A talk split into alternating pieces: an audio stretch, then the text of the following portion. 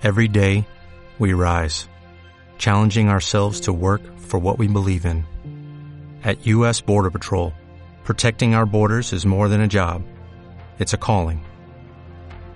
Agents answer the call, working together to keep our country and communities safe. If you're ready for a new mission, join U.S. Border Patrol and go beyond.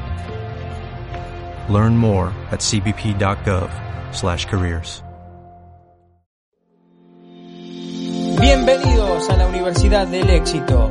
Mi nombre es Gustavo y el día de hoy vamos a hablar con el licenciado en Artes Audiovisuales, Julio Novoa.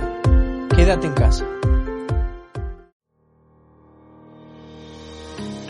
Se dio este fenómeno, ¿no? De que una película eh, coreana gane un Oscar, el Oscar a mejor película.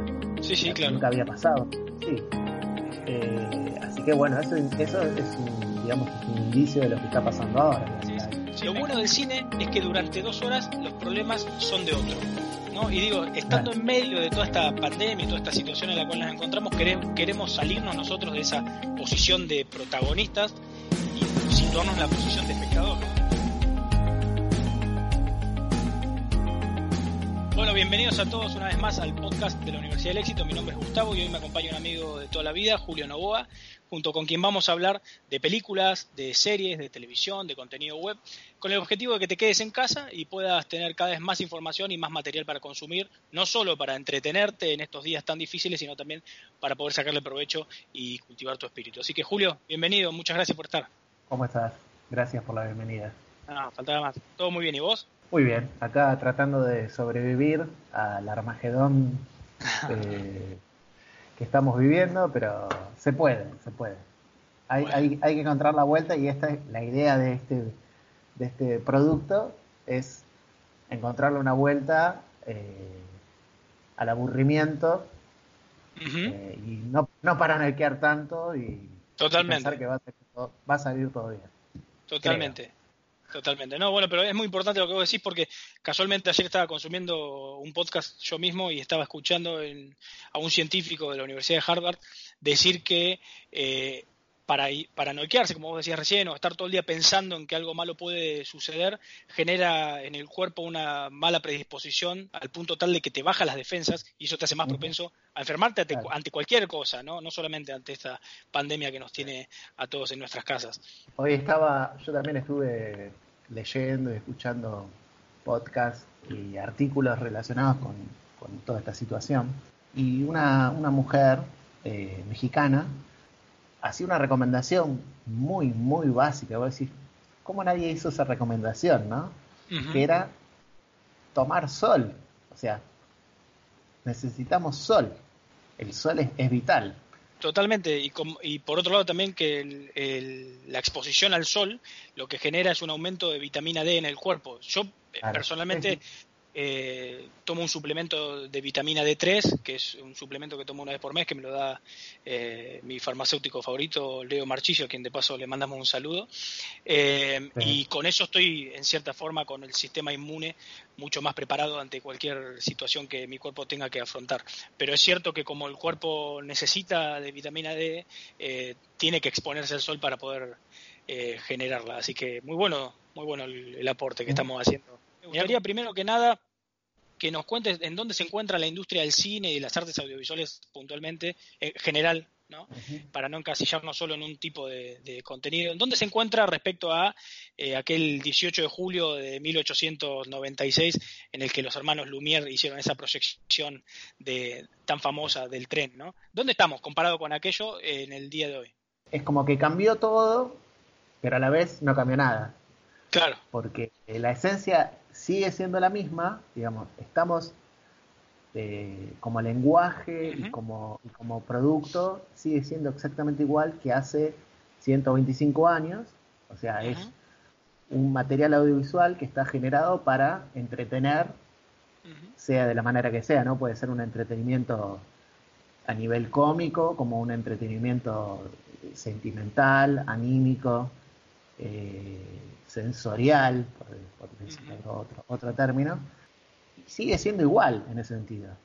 Lo que ha cambiado, y sigue cambiando, y mañana va a ser otra vez diferente, es el lenguaje, digamos, ha cambiado, digamos, las formas. El lenguaje audiovisual es lo que se llama a, la composición de los modos de la organización de, la imagen y del sonido. O sea, sería cómo, cómo lo cuento, cómo lo muestro, cómo lo transmito. Digamos. y ese cómo va a cambiar en función de cómo cambian los vehículos a través de los cuales se cuenta, ¿no? Y los vehículos cambian en función de las herramientas también. claro, el lenguaje, el lenguaje audiovisual es un sistema que se, que se, dice de comunicación mixto, o sea, es, tenés dos, dos canales, digamos, el visual y el auditivo. Y podríamos, y podríamos incluso, con esto que hablábamos de los últimos 20 años, podríamos hablar también de, la, de la parte sensorial física, ¿no? Con esto del cine 4D, viste, que salió hace, unos años. Pero vamos, por ejemplo, vamos al, núcleo que sería lo visual y lo auditivo. La esencia siempre fue la misma, solo cambió la forma, digamos. Cambió con respecto al, al, momento que se fue viviendo en cada, en cada, en cada era, ¿no? Digamos.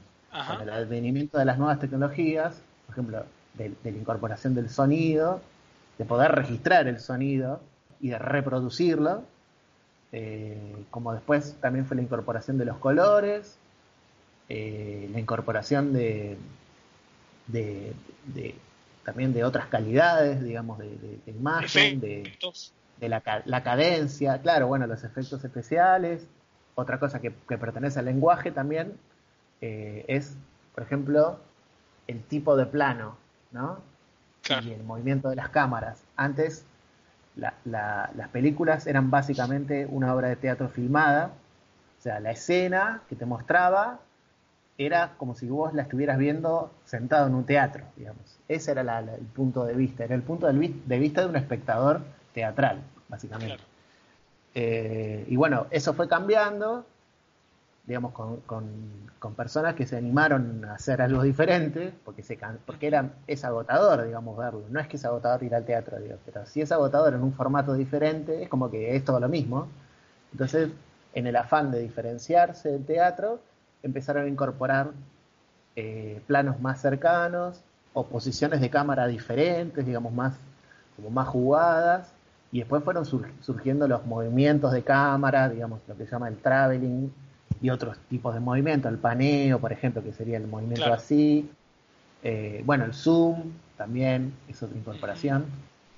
Digamos, cuando fue cambiando también la cámara como, como elemento de registro y, perfeccionándose, cambió el lenguaje. Siempre tiene que ver con algo, digamos. O sea, al, mejorar la, la, captación de sonido, cambió el lenguaje sonoro. Ah, por ejemplo, antes, no sé, solo podías tener un, un nivel sonoro. Entonces, lo único que podían hacer era poner música no había. un solo canal. claro, era como si fuera un solo canal. Entonces, pues, al, mejorar el sistema de, grabación. Y de edición, eh, ¿no?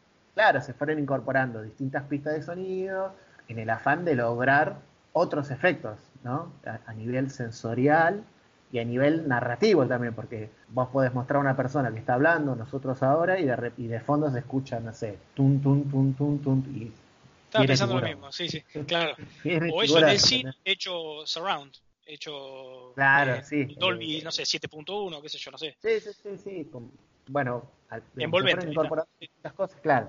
Se fueron incorporando distintas cosas, fueron cambiando también los ángulos, los tipos de lente, digamos, y todo eso contribuyó al cambio del lenguaje. Y, y al día de hoy sigue pasando, o sea, no se agota nunca, porque las cámaras son cada vez más chicas, cada vez tienen más definición, más nitidez, más livianas, graban más tiempo y eso produce eh, cambios a, nivel, también a nivel narrativo. Por ejemplo, películas en las que la cámara está puesta en el, digamos, la cámara son los ojos del espectador, por ejemplo, que sería una subjetiva, y vos ves toda la película desde, los ojos del personaje principal. Bueno, aprovecho para decir que en la página de la Universidad del Éxito vamos a subir una lista con, con, algunos contenidos que estuvimos hablando ahora, no todos porque no, no, nos vamos a acordar, pero, pero los más importantes, películas, series que también... Bueno, espectacular, vas, a, hacer una reseña ¿no? de, de un tráiler y eh, de dónde lo pueden, por dónde lo pueden ver. Claro, de, por ahí de películas que de películas o de series que, ayudaron a eso, digamos, películas trascendentales, que vos decís, esto cambió el cine, esto cambió el lenguaje, o sea, esto aportó algo que nunca se había hecho y después se la copiaron todas, todas las películas. No sé, por ejemplo, un caso reciente, reciente hace 25 años, ¿no? Pero es reciente. En una historia de 125, 25 es poco. Eh, por ejemplo, el efecto, en lo que se dice ahora, el efecto Matrix, por ejemplo. Lo hizo Matrix y lo hizo todo el mundo después. Exacto. hasta, el, hasta el nivel de parodiarlo directamente. La que hablamos hoy, por ejemplo, Tiburón, también es una película que, que, produjo un cambio a nivel narrativo. Sí, que ese recurso después se repite, claro. Surgió por un accidente en realidad. Cuando Spielberg, eh, imagínate que es una de las primeras películas de Spielberg, que es de mediados de los años 70, creo que es del 75, 76, y tenían muy poca plata para hacer la película y habían hecho eh, dos o tres eh, tiburones. Uno que era, por ejemplo, todo completo, el tiburón completo, otro que era la parte de adelante y otro que era la parte de atrás, una cosa así. ¿Y qué pasó? Empezaron a filmar, eh, filmaron la primera unidad, que la unidad 1, que era, por ejemplo, no sé, escenas en, interiores, una cosa así, y, o adentro del barco, o en playas, qué sé yo, y después tenían que hacer la parte del tiburón.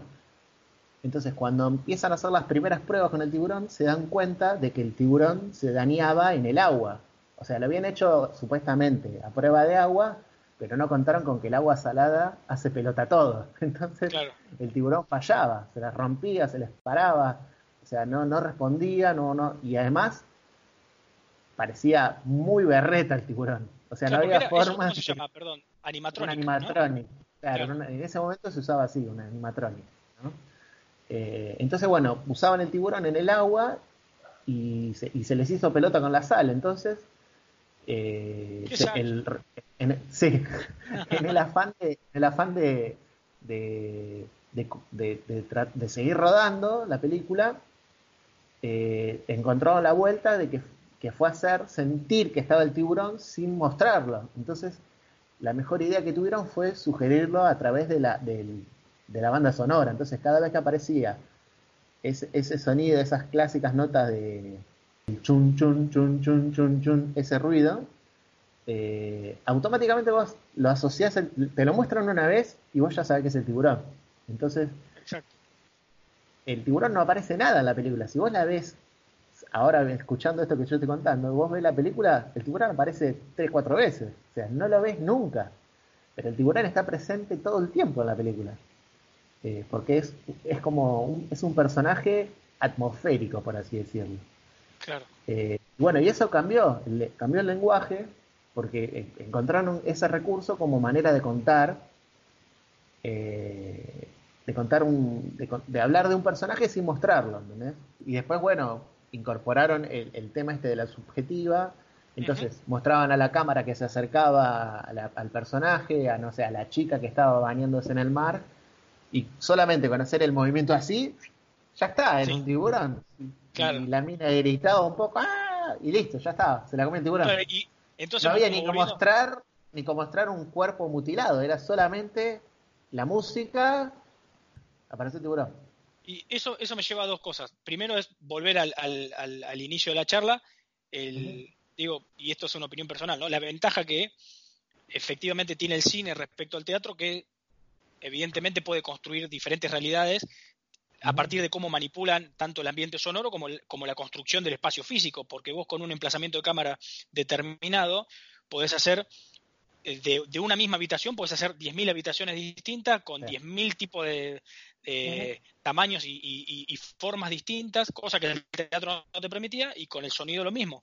Vos podés manipular la realidad de una manera igualmente, Te quiero agregar una cosa. Igualmente, eh, lo, bueno que tiene el lenguaje audiovisual es que eh, no es solamente, no es un producto exclusivo del cine. El lenguaje audiovisual se puede aplicar a un montón de medios. Por ejemplo, el teatro es audiovisual también. Y, los mismos efectos que vos lográs a nivel cinematográfico los podés lograr, digamos, con otros recursos, pero lograr lo mismo en, en una obra de teatro. Ahora hay obras de teatro, por ejemplo, que incluyen dispositivos visuales que antes, digamos, antes era, era impensado que vos fueras a ver una obra de teatro y de repente se apaguen las luces, te aparezca una pantalla y te empiecen a pasar algo, como algo que está pasando fuera, es un recurso, ¿entendés? En el que puede contar algo que pasa fuera de lo que, de, la diégesis, digamos, de, la lógica de, la obra de teatro, y se van afuera del teatro, ¿entendés? Te cuentan algo que está pasándonos en una playa, y después eso se apaga, se levanta la pantalla y la obra sigue como si nada, y uno lo acepta. O sea, no, no te saca de Antes, si hubiera pasado hace 50 años atrás, era como que la gente iba a decir, eh, ¿qué onda? Esto no es teatro, van a decir. Ha cambiado también tanto el lenguaje de, las obras de teatro, lo mismo pasa en la radio, por ejemplo, fíjate que ahora hay radios, esto que estamos haciendo en definitiva es radio, aunque no parezca. El lenguaje, el lenguaje evoluciona y está tan vivo que no hay forma, digamos, de, digamos, uno podría predecir, podríamos decir cómo, cómo podría llegar a funcionar, pero es impredecible. Porque algo que vos decís, no, esta no puede funcionar. O esto, o al revés, decir, uy, esto va a ser un golazo. Y después es una porquería, no funciona. Pero porque, porque la gente cambia también, o sea, cambiamos nosotros y nos volvemos más exigentes o nos aburrimos más rápido. O, en el afán de, consumir y de consumir y de consumir, lo agotamos. ¿Entendés? Claro. Eh, o, por ahí el contenido que te, que te, que te brindan eh, no es lo suficientemente bueno para tu criterio y termina compitiendo con los 4.000 estímulos que, tiene el ser humano por día y entró un mensaje al teléfono del espectador y ya lo desconectó de la obra que estaba viendo o un llamado telefónico o un mail o lo que sea. Bueno, pero también, pero también cambió la forma en la que nosotros consumimos las cosas. Antes era, por ejemplo, vos querías ver, no sé, MacGyver, ponele, querías ver y la única manera de ver MacGyver era, en, no sé, en Canal 13, Canal 11, no me acuerdo qué lo pasaba, era tal día, tal hora, punto. Y si te lo perdías, tenías que ser un privilegiado que tuvieras una videograbadora, grabarlo, haberte acordado de programar la video, grabarlo, que el cassette tuviera la... o sea, era una lotería, era imposible. Tenías que vivirlo en ese momento. Era, no digo que era irrepetible porque podían repetir capítulos, pero esa sensación y ese momento era único. En cambio ahora podés poner pausa, podés volver para atrás, eh, podés apagar la televisión y seguirlo viendo en la cama, en el baño, sentado en el inodoro. Es como que cambió la forma de ver porque también cambió el medio y cambiaron los gustos. Y, todo cambia. Claro, pero también es, un desafío para el realizador, digo, ¿no? Porque eh, por más que todo eso cambió, nosotros como seres humanos no cambiamos y tenemos el mismo genoma que hace 2,7 millones de años y tenemos un ancho de banda cognitivo que es finito y se agota. Entonces llega un determinado momento del día en el cual podemos estar viendo algo, pero en realidad no lo estamos procesando con la atención que, que probablemente merezca, ¿no? Entonces es muy, muy difícil para los realizadores generar algo de calidad y algo que además eh, pueda triunfar por encima de toda esa competencia que hay en, eh, este siglo XXI por captar nuestra atención. Por eso, por eso de hecho, eh, hablando de ese tema que estás tocando ahora, por ejemplo en, YouTube tienen algoritmos y formas de darse cuenta por los sensores que tiene el teléfono o por si vos tocas el mouse o, el pad de la compu, digamos, de, alguna manera los tipos saben que vos dejaste de prestar atención o que tu interés bajó. Entonces, la persona como realizadora puede ver esos picos, digamos, en qué momento de todo el contenido, yo hice un video que dura 10 minutos, digamos, en qué momento de, todos esos picos fue el punto de mayor atención y el punto de, de mayor desinterés. Entonces vos decís, podés así totalmente eh, modificar el capítulo siguiente y decir, bueno, en tal momento la gente se emboló, entonces tal tema no lo toco más, o, o cambio la forma de contarlo y, le seguís dando oportunidad al tema, pero cambias la forma de, mostrarlo o de, narrarlo y a lo que a lo que rindió le sacás jugo hasta que hasta que la gente se agote, que eventualmente va a pasar. Hace poco leí un, estudio y había leído este, este paper que decía que cada 40 segundos nos distraemos.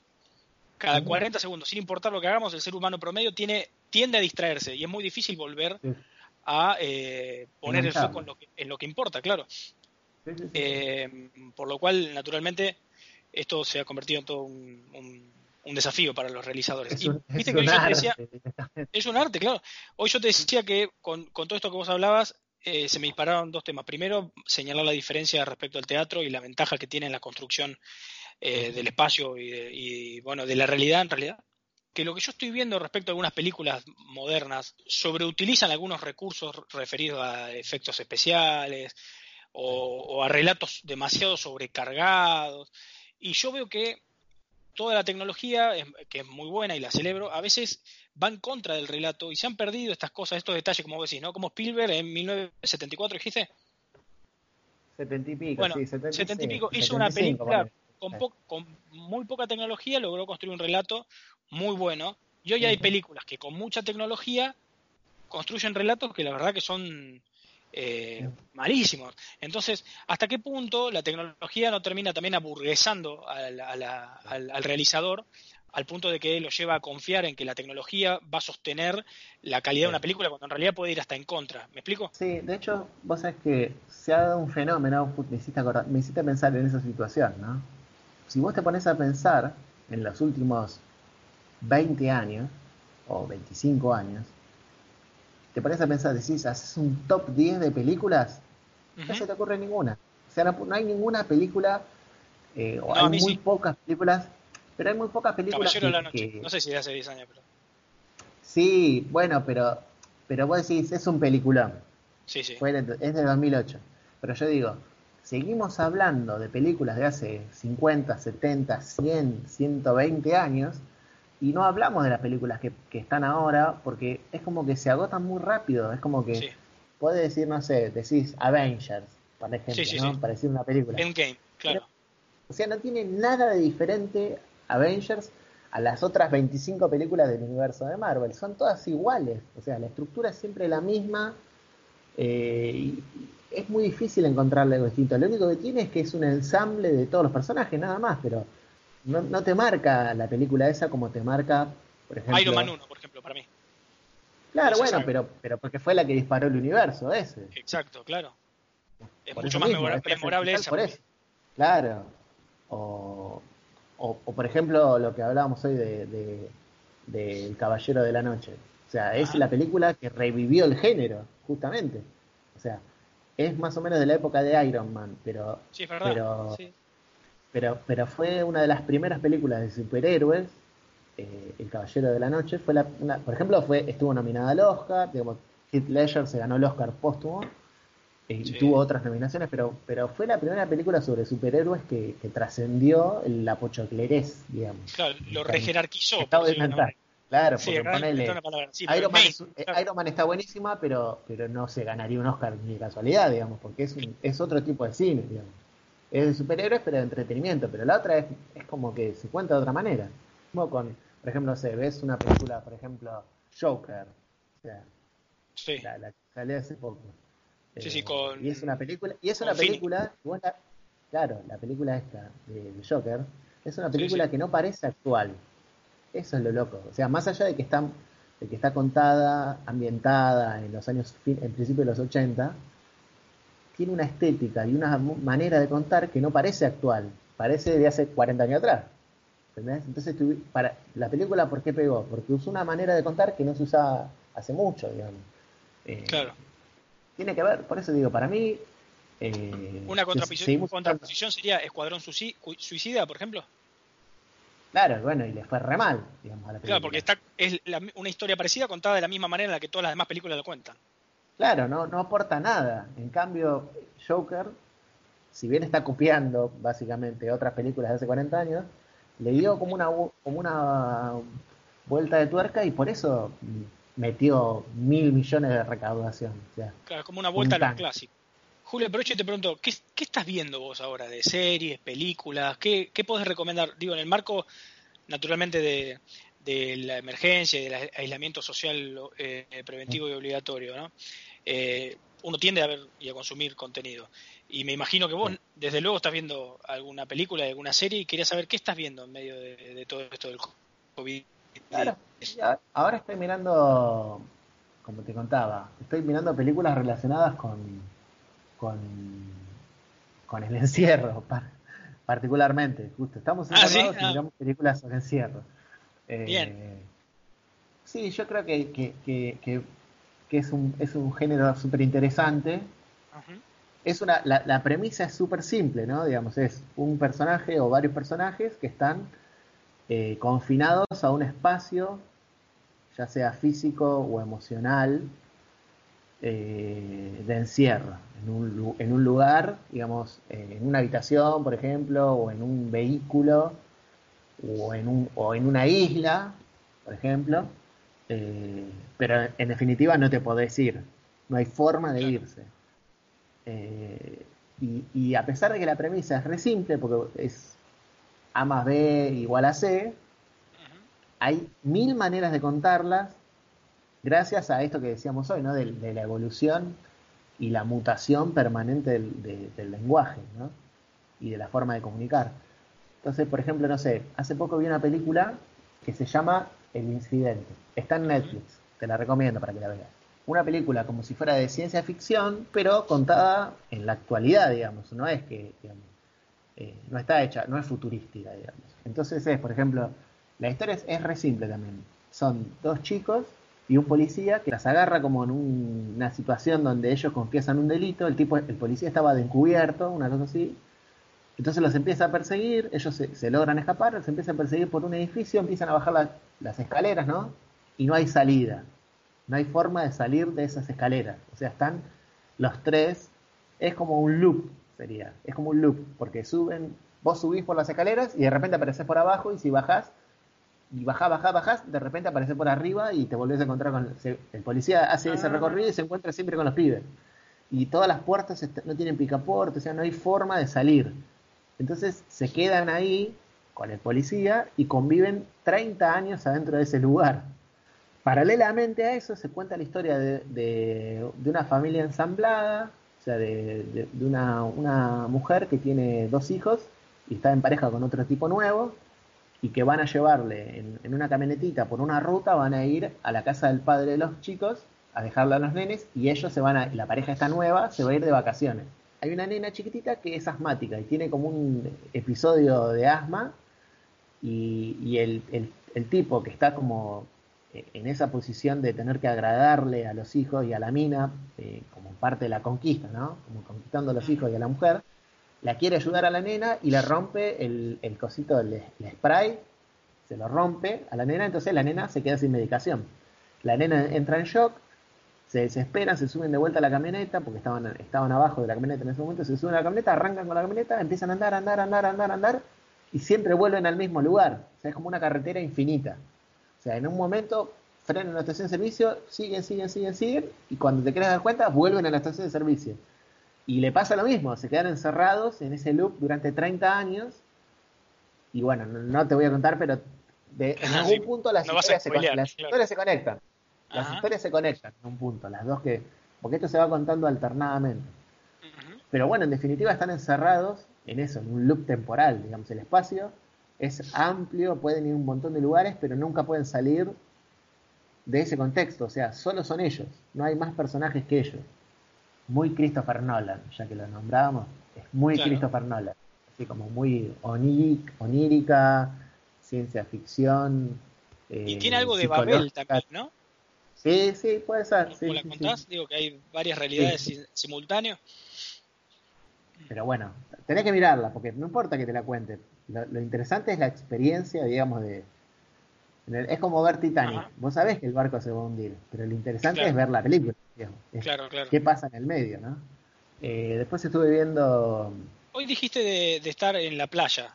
¿Te referías al náufrago, a Lost? ¿A qué te referías? Ah, dijiste ah, también, de sí. situaciones de encierro sí. en. Eh, claro, eh, sí, en, en ambientes grandes. Sí. Claro. Eh, sí, que son.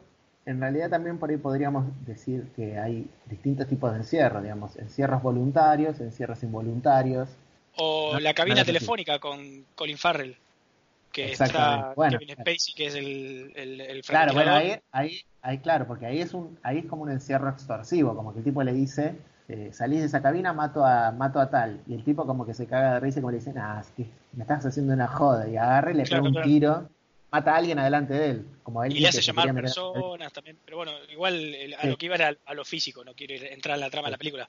Pero claro, sí hay eh, forzados o eh, bueno, el juego del miedo, por ejemplo, claro. el juego del miedo también son películas del, del, si bien hay escenas afuera, Eh, la trama principal es esa, digamos, es encerrar a alguien para castigarlo o, enseñarle una lección, por ejemplo. Un poco perversa, pero...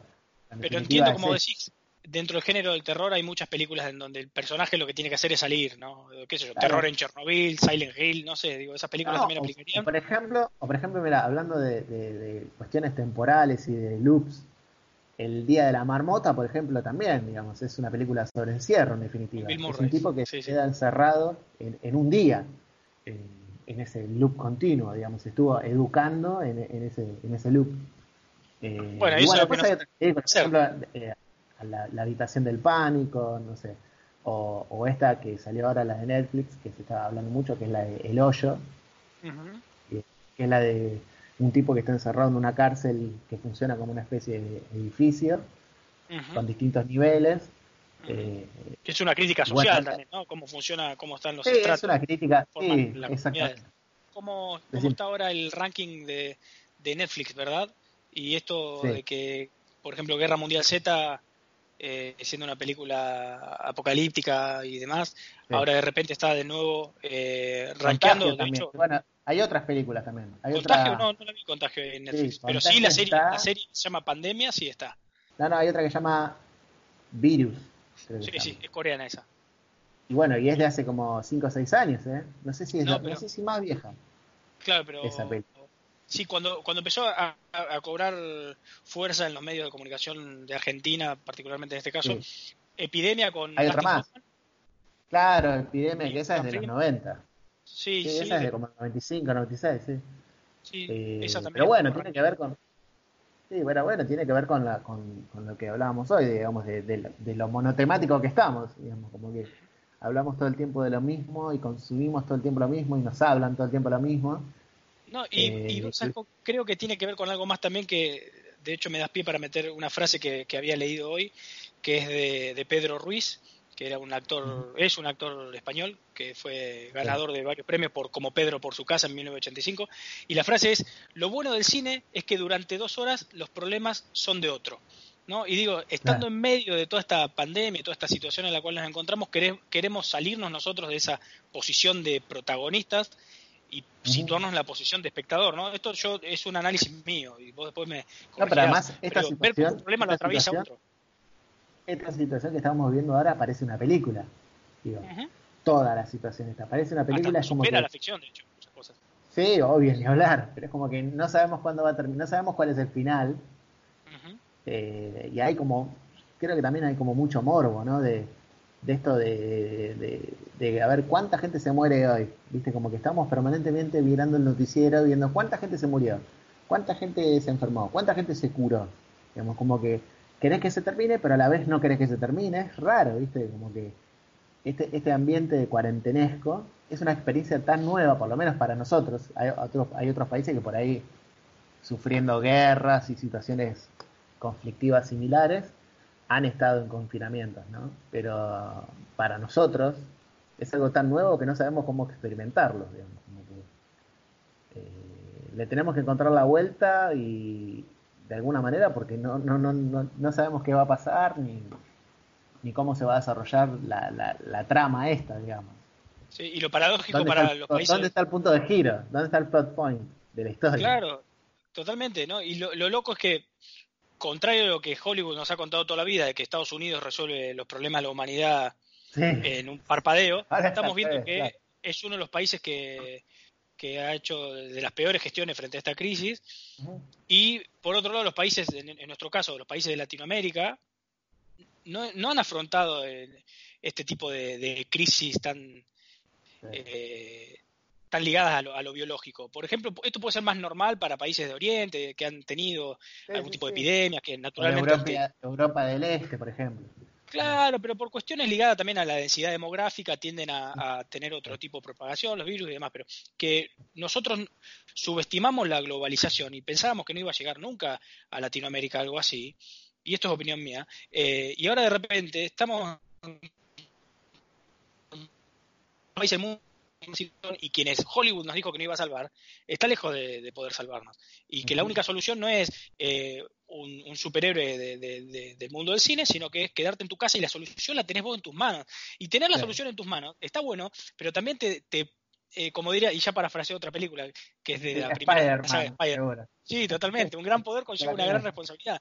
Y vos tenés el poder, tenés, como dirían, ¿no? Eh, la vacuna, la única vacuna que hay hoy es que te quedes en tu casa. Bueno, la vacuna la tenés vos, pero te tenés que quedar en tu casa y la responsabilidad es tuya. Y eso está buenísimo, pero también es, en términos psicológicos, toda una carga sobre, sobre nosotros, ¿no? Lo único que hacemos es comer y mirar la tele, mirar series o escribir o escuchar música, pero como que estamos tan presos de, la vorágine cotidiana que no sabemos cómo vivir la vida de esta manera nueva, ¿no? Sí, es una locura. Eh, Claro, entonces al, tener, al vivir tan estimulados, a de repente estar así, como hechos tipo un flan en tu casa, y no sabes qué corno hacer ya. O sea, yo no sé cuántas veces más voy a cortar el pasto en mi casa. Nunca lo corté así, parece una cancha de golf. Como que ya no, te ya tu casa misma no te sorprende como en otros contextos. Claro. Eh, no, y además que esto te, mí ese es el problema, la desesperación, a, la desesperación que uno que, a uno le agarra de, eso, de en, en, una casa, en una familia, eh, todo el mundo quiere hacer los mandados. Ahora antes no quería hacerlos nadie, ahora todo el mundo quiere hacer un mandado con tal de salir. Eso es lo que te iba a decir, eh, y es muy propio de la naturaleza humana, ¿no? De que deseamos lo que no podemos tener. Y ahora de repente todos queremos caminar y queremos salir a hacer mandados, como vos decís, y queremos una vida normal. Y después cuando tenemos esa libertad de hacerlo, nos quedamos en nuestras casas viendo películas o, pasando el tiempo en el sillón y, ahora que lo tenemos que hacer nos duele.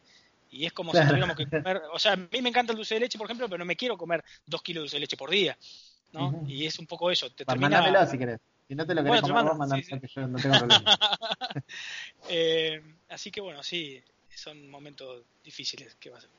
Y, contame, contame, hablando, de, hablando de este tema, ¿no? De entrarle actividades al ocio de encontrarle actividades productivas al ocio, porque actividades tenemos un montón. Sí, sí. Eh, eh, contame, estuviste escribiendo, ¿no? Unos, unos artículos. Sí, sí. hace un tiempo, pero que los, reformaste un poco y los, los ayornaste sí. a, a, otro formato, digamos, más auditivo. Sí, bueno, estoy con mucho mucho trabajo igual, a pesar del distanciamiento social, estoy con mucho trabajo, teletrabajando todo el tiempo en línea con, mis jefes y demás, y haciendo muchas cosas, colaborando en todo lo que esté humildemente me alcance, pero eh, aprovecho también esta flexibilidad horaria que tengo para, eh, durante las tardes, por ejemplo, ponerme a hacer cosas que tenía postergadas, como escribir un libro que estoy, que estoy retomando, o pasar a, audio, como vos señalabas recién, artículos viejos del blog de la Universidad del Éxito, la semana pasada. Sí, sí, sí, el de Obama es de un trabajo mío de la universidad, de la maestría en marketing político. Pero sí, lo, lo ayorné y lo pasé a, un capítulo de podcast, también enmarcando y actualizando en dónde se encuentran hoy los Obama, por ejemplo. Y estuve escribiendo un artículo eh, sobre David Beckham y las claves del éxito en la carrera de David Beckham, que dispararon un próximo capítulo de podcast, que de hecho voy a hacerle una entrevista al fundador de la Barra Brava, por así decirlo, del el Inter Miami Football Club, que es el, club de David Beckham en Miami, en la Major League Soccer. Voy a hablar con Ed Serrano, que es el fundador de la Legión del Sur. Así como estoy hablando con vos ahora, voy a hablar con él y nos va a contar cómo fue toda la experiencia detrás de la creación de este club y todo lo que ha atravesado la comunidad desde que se perdió el Miami, el Miami Fusion, que es el, el club que tuvo Miami en la franquicia. La franquicia que tenía ahí, claro. Claro y todos estos años que pasaron sin, sin un club propio en Miami y todo lo que hubo detrás de ese trabajo para que hoy, de la mano de David Beckham, Miami vuelva a tener un club de fútbol. Así que estoy aprovechando para escribir, estoy aprovechando para leer, estoy leyendo ficción, cosa que pocas veces hago, estoy leyendo unas novelas de Arturo Pérez Reverte y estoy leyendo unos libros que justo dos días antes del aislamiento eh, obligatorio había, había comprado eh, y bueno, lo estoy devorando. Y mientras tanto también voy mechando con algo de ficción, que estoy viendo en Netflix una serie que se llama Vivir sin permiso, española, muy buena, y documentales. Estoy viendo eh, también, a partir de que le di una oportunidad a algo que nunca había, no sé por qué, nunca había visto, que es Star Wars, eh, estuve consumiendo la saga estos días y me vi cuatro películas de la saga. Eh, y a partir de eso me di cuenta de que hay eh, una oportunidad para desarrollar más material para la universidad.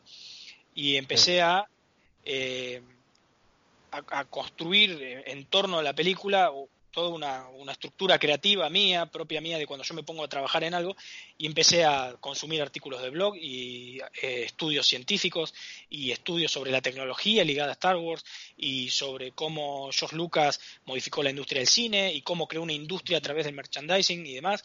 Así que me vi también un documental que se llama eh, El legado revelado de Star Wars eh, y otra serie de documentales que también estuve viendo. Por ejemplo, Volví a ver Una extraña roca con Will Smith como host. Es una serie muy linda que está en Netflix sobre lo importante eh, y lo, que hace particular y único a nuestro planeta Tierra y la, delgada línea que hay entre la vida y la muerte para todos nosotros, no solo la humanidad, sino todas las especies en el planeta.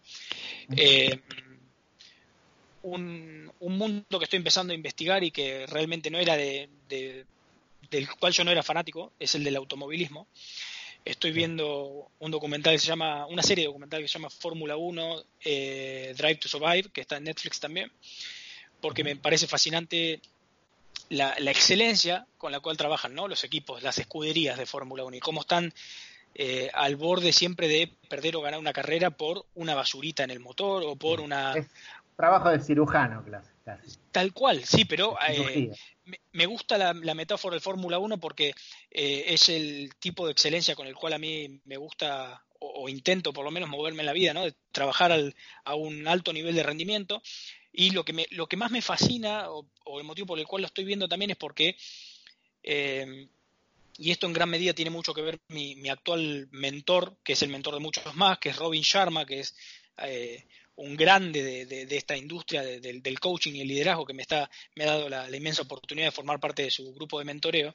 Y Robin Sharma habla de los, los ciclos gemelos de la performance de elite. Y dice que uno tiene que rendir al máximo, pero también tiene que saber descansar al máximo, ¿no? Para poder reponerse y tener un, rendimiento creativo mucho mayor. Mi gran problema históricamente ha sido que no de ser una máquina en definitiva. Exacto, yo nunca supe entonces me dije, tengo que aprender a parar en boxes y para aprender a hacerlo quiero ver cómo lo hacen los más grandes de la industria que realmente para en boxes, que es la del automovilismo. Y, por eso lo estoy viendo y la verdad que encuentro en, todo esto algo sumamente fascinante y, se me han disparado un montón de cosas más. En el próximo programa podríamos hablar un poco de, también de cómo desde lo cinematográfico cambió la forma de la forma de contarse los documentales. Antes, viste, cuando yo qué sé yo, yo cuando era chico me decían, vamos a ver un documental, y no, prefiero pegarme un cuetazo. Es como que era aburrido el documental. Y ahora, sin embargo, no sé, me encuentro viendo, como te pasa esto con la serie esta de la F1, viendo series documentales que tienen por ahí 20 capítulos o 5 temporadas y las devoro como si fuera una serie de ficción. Sí, sí. Eh, y, por eso cambió la forma de contarlo y se volvió atractivo para otra gente que antes, como yo, por ejemplo, no nos interesaba. Era como ver un documental, era, no sé, era aburrimiento de entrada. Y ahora, sin embargo, se volvió un género que, que, hay gente que lo mira, o sea, chicos, eh, chicos jóvenes eh, y chicas, que, que, antes no te imaginabas consumiendo ese producto. Y ahora, sin embargo, los miran, digamos. y temáticas que vos decís, ¿qué hago viendo un documental sobre, no sé, la reproducción de la babosa? Pero, pero lo cuentan de tal manera que se vuelve atractivo y, y, se, y serializable, digamos, o sea, de que se puede consumir como una serie y te enganchas si lo ves. Policiales o, o, bueno industriales o, de, o científicos por ejemplo también.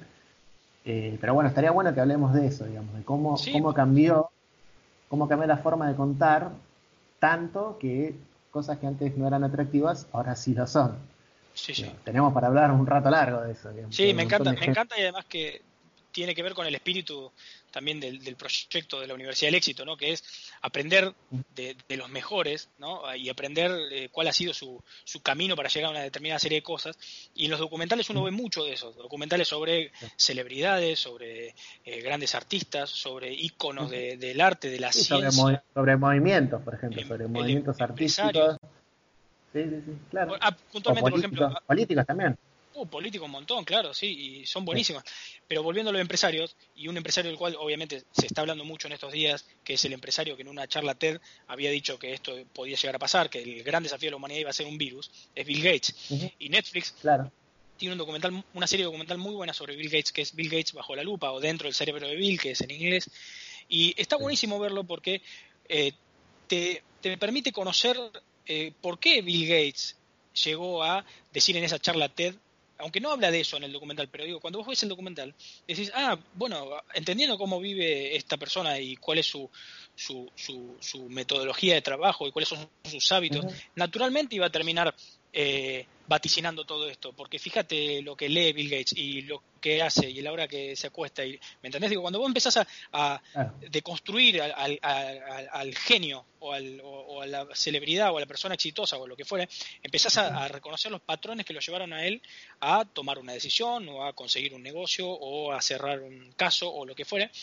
Y eso es lo bueno que tienen también los documentales en este tiempo de, cuarentena, en el cual uno tiene que no solamente aprovechar para, para conocerse a sí mismo y hacer aprovechar este periodo para tener una introspección y reflexionar, sino también para eh, cultivarse en función de lo que quiera lograr. Digo, no, no tener solamente un, eh, que, la cuarentena no sea eh, que sea pasiva desde lo físico, no quiere decir que uno tenga que estar quieto desde lo emocional y desde lo espiritual. Que haya una actividad, que, haya una que sea activa neurológicamente, digamos.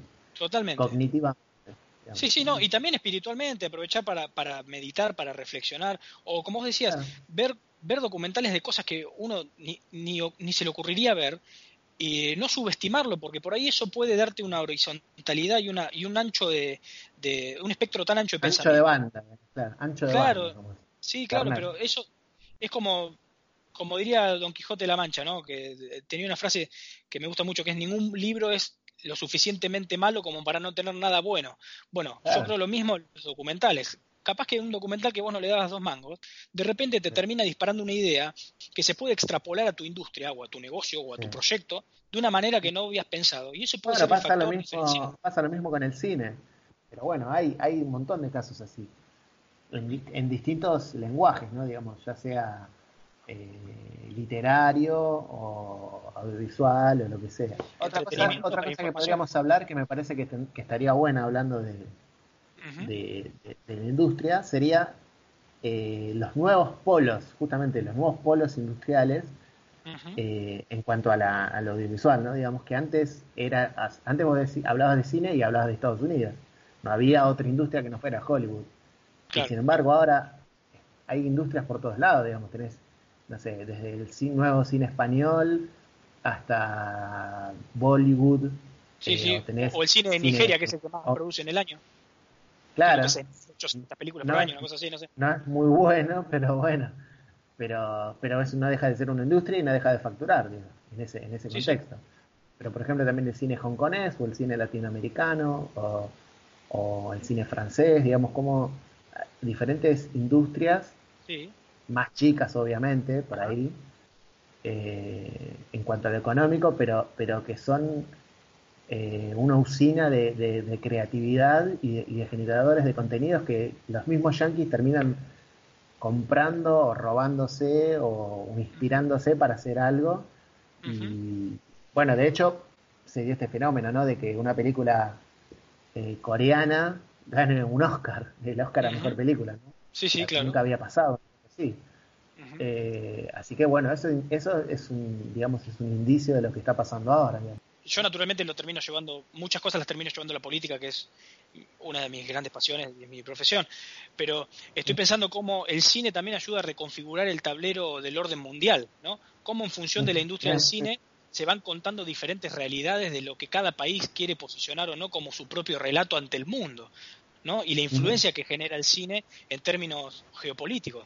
Así que sí, me parece súper súper interesante, no solo desde el término industrial y productivo, de lo que generan desde el empleo, desde cómo cuentan eh, o, narran sus historias, sino también eso cómo se ve eh, hacia el mundo, ¿no? ¿Qué quieren contar? ¿Por qué eh, Argentina cuenta las historias que cuenta, o qué impresión genera Argentina eh, en el mundo a través del cine que genera, o qué genera Estados Unidos y cómo domina una industria para querer también mostrarse como eh,